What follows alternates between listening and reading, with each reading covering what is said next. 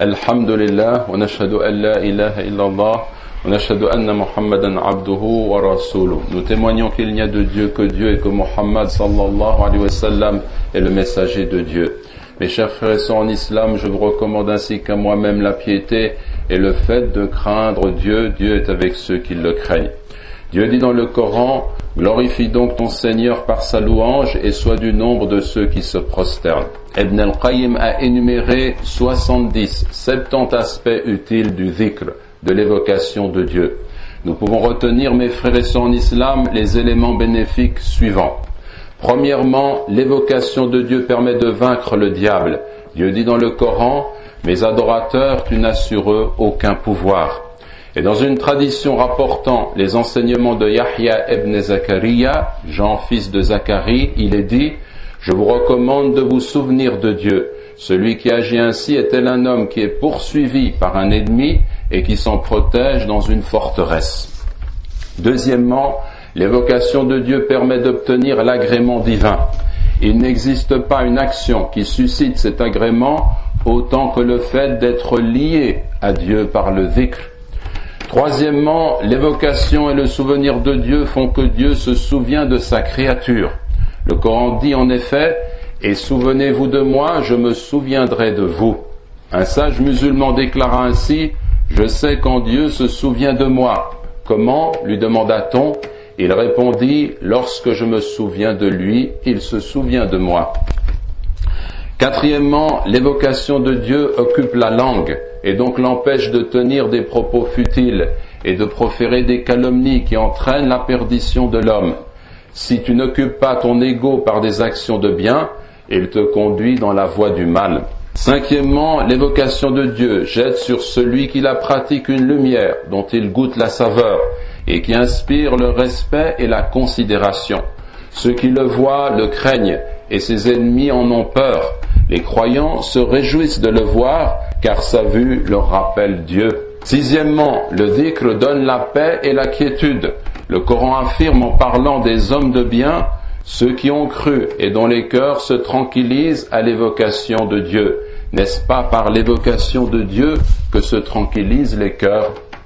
Un sage disait en décrivant cette quiétude et ce bonheur, nous goûtons une joie telle que si les rois la connaissaient, ils nous combattraient pour l'obtenir. Septièmement, l'évocation de Dieu a pour conséquence d'augmenter les moyens de subsistance de l'adorateur. Dieu dit dans le Coran, et ordonne à ta famille la prière, et fais-la avec persévérance. Nous ne te demandons pas de nourriture, c'est nous qui t'accordons ta subsistance. La bonne fin est réservée à la piété. Par contre, l'oubli de Dieu représente un fardeau et rend la vie difficile. Dieu dit dans le Coran, celui qui s'écarte de mon rappel aura une vie de gêne, et au jour de la résurrection, nous l'amènerons aveugle au rassemblement. Celui qui s'écarte de mon rappel aura une vie de gêne. Huitièmement, l'évocation de Dieu permet d'obtenir le pardon divin. Le Coran affirme, ceux et celles qui évoquent Dieu beaucoup, Dieu a préparé pour eux un pardon et une immense récompense. Neuvièmement, l'évocation de Dieu permet également de dénouer les situations difficiles et de trouver une issue. Lorsqu'il était confronté à une difficulté, le prophète sallallahu alayhi wa sallam s'adressait à Dieu en disant Ô vivant, ô immuable qui maintient l'ordre de la création, Ya Hayyu, Ya Qayyum, Ya Hayyu, Ya Qayyum. Dixièmement, l'évocation de Dieu donne accès à la connaissance essentielle, la connaissance des noms, des attributs divins et des actes du Créateur. Ainsi se trouve renforcé le rapport intime de l'adorateur avec celui qui est adoré. Onzièmement et finalement, ceux qui mentionnent et se rappellent constamment Dieu bénéficient de son appui. Il est avec eux. Dieu dit, je suis avec mon adorateur tant qu'il se souvient de moi et que ses lèvres remuent en me mentionnant. Il suffit aux adorateurs de considérer que Dieu vante leur mérite à ses anges, comme cela est rapporté dans une authentique tradition. Le messager de Dieu, sallallahu alayhi wa sallam, sortit et trouva un cercle formé de ses compagnons. Il demanda, qu'est-ce qui vous a amené à vous asseoir?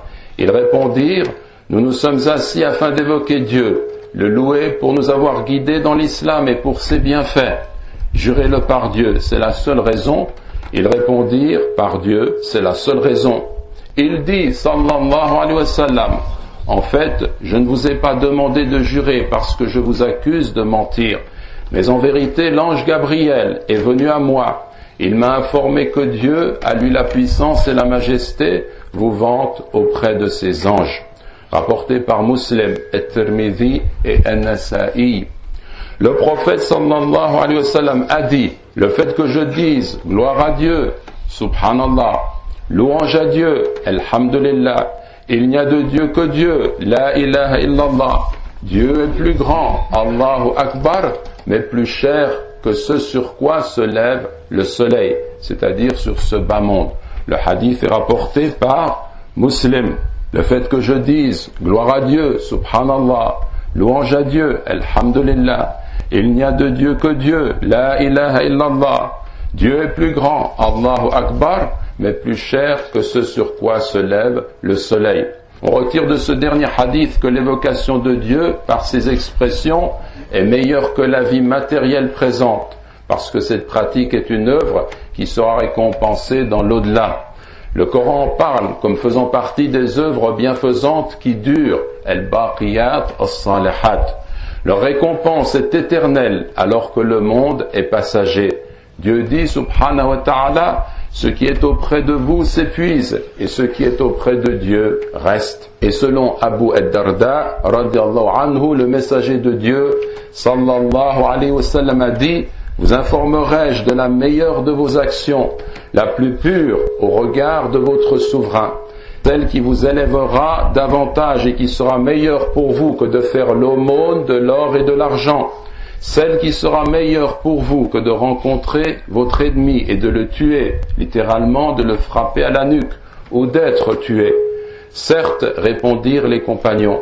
Le prophète sallallahu wa poursuivit, l'évocation de Dieu, exalté soit-il, rapporté par Et-Tirmidhi et El-Hakim. Donc mes frères et sœurs en islam, dans ce hadith, vous avez une indication qui est précieuse.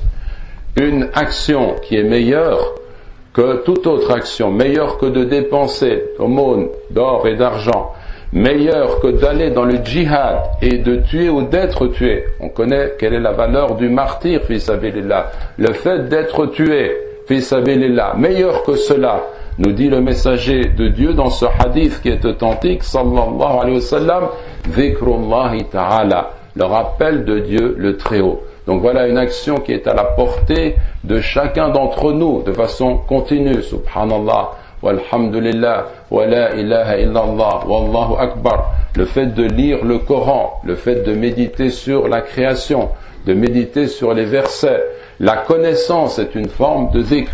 Toute bonne action avec une intention sincère est une forme de zikr. À partir du moment où le cœur de l'être humain est lié au Créateur, il est dans le zikr. Et c'est la meilleure des actions. Le fait de glorifier notre Créateur. Nous demandons à Allah de faire en sorte que nous soyons de ceux qui pratiquent le zikr. Allahumma amin. Allahumma amin.